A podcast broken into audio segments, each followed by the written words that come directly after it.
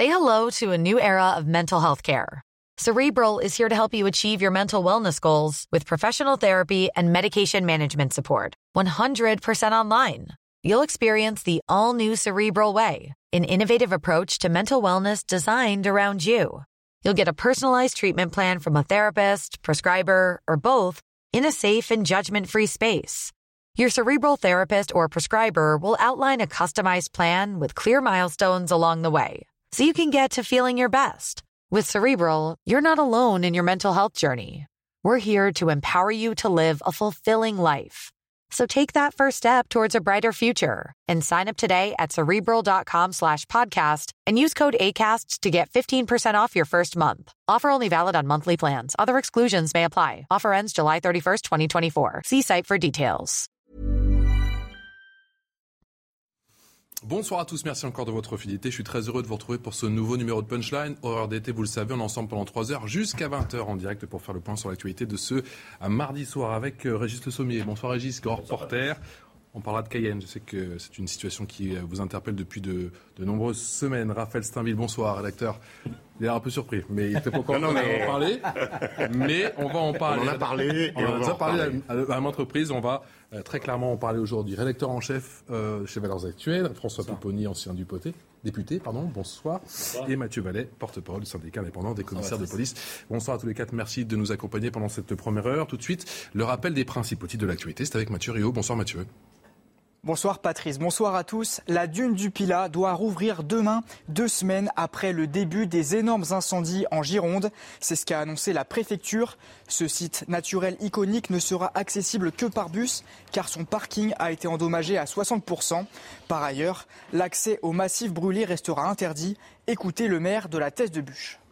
Oui, nous comptons bien sûr la réouvrir. Ça devrait se faire euh, de façon très très rapide. Nous attendons euh, le communiqué de presse de Madame la, la, préfète.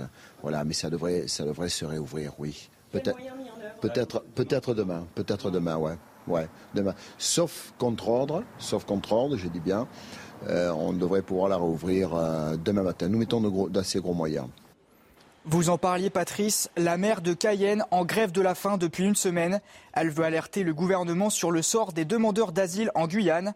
La procédure est longue et les infrastructures manquent. En attendant, beaucoup de migrants dorment dans les rues. Adrien Spiteri.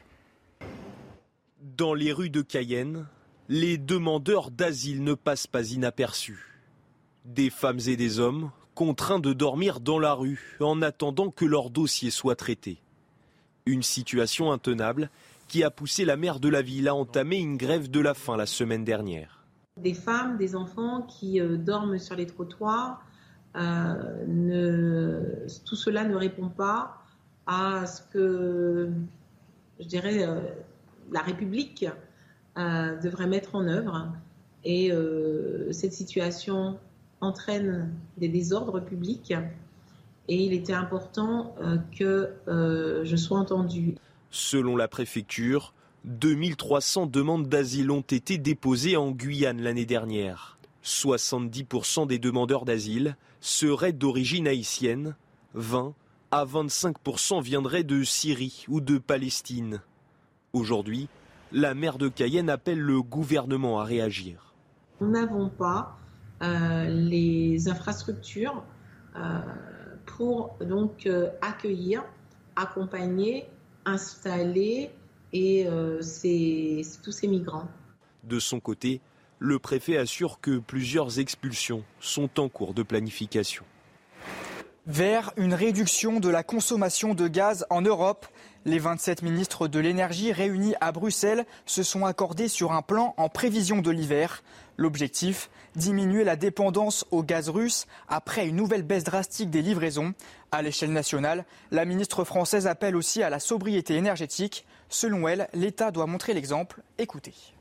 Il s'agit de gérer notre électricité et euh, notre consommation de gaz de la manière la plus, euh, euh, comment dire, sécure possible, c'est-à-dire baisser les températures de chauffage là où nous ne respectons pas le 19 degrés de chauffage dans les bureaux, faire attention à l'utilisation de la climatisation, faire attention aux déplacements. La Première ministre est très claire sur le fait qu'elle attend que nous montrions aussi l'exemple vis-à-vis de tous les Français.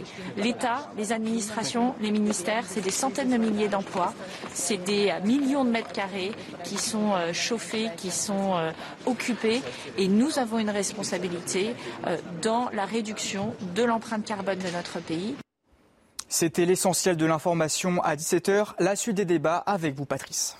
Merci à vous Mathieu. On vous retrouve à 17h30 pour un nouveau rappel des titres de l'actualité de ce euh, mardi. Quelle réponse du côté de la Guillotière, l'État qui est forcément très attendu après le lynchage, vous savez, de plusieurs policiers. Une opération coordonnée a eu lieu hier soir. Clémence Barbier.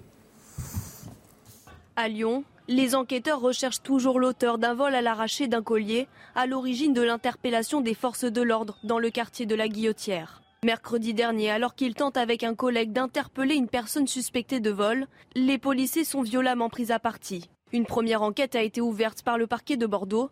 Elle concerne les faits de vol avec violence et de rébellion commis par l'auteur du vol, un suspect âgé de 18 ans. La seconde enquête concerne les faits de violence volontaire avec armes et en réunion sur agent de la force publique. Dimanche soir, un Algérien de 26 ans, suspecté d'avoir participé à l'agression des forces de l'ordre, avait été interpellé. L'homme est finalement mis hors de cause dans cette affaire, mais il fait l'objet d'une obligation de quitter le territoire. Le ministre de l'Intérieur, Gérald Darmanin, a décidé de l'expulser. Que je regrette absolument rien, puisque cette personne est multirécidiviste. Oui.